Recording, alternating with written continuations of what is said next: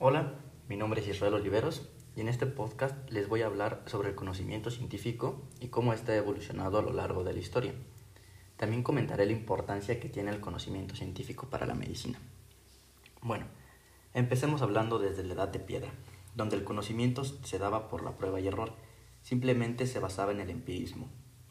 Aquí podemos ver cómo desde los primeros homos empezaban a usar herramientas, empezaron también, se, registraron también los primeros traumatismos. Entonces aquí pues podemos ver literal solo era prueba y error y el conocimiento pues se basaba simplemente de observar.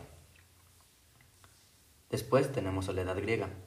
Aquí tenemos a todos los grandes filósofos y el conocimiento se basaba en obtener la información y organizarla. Y con todo esto pues ya podían sacar sus conclusiones. Después una era grande de, para el conocimiento científico fue el Renacimiento. Fue muy grande porque veníamos de la Edad Media, donde no hubo gran avance para, para las ciencias. Aquí ya existe un avance muy grande porque se integra la experimentación y el análisis lógico.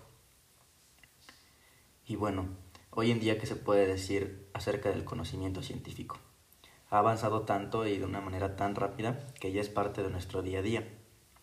Para la medicina el conocimiento científico es lo más importante porque prácticamente todo tiene que estar basado en ella. Sin el conocimiento científico, la medicina prácticamente no existiría.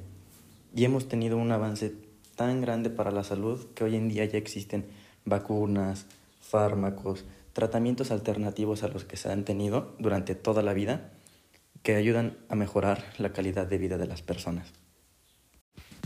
El conocimiento científico se ha vuelto tan específico que hoy en día podemos enfocarnos en un solo tema y hacer ciencia con él.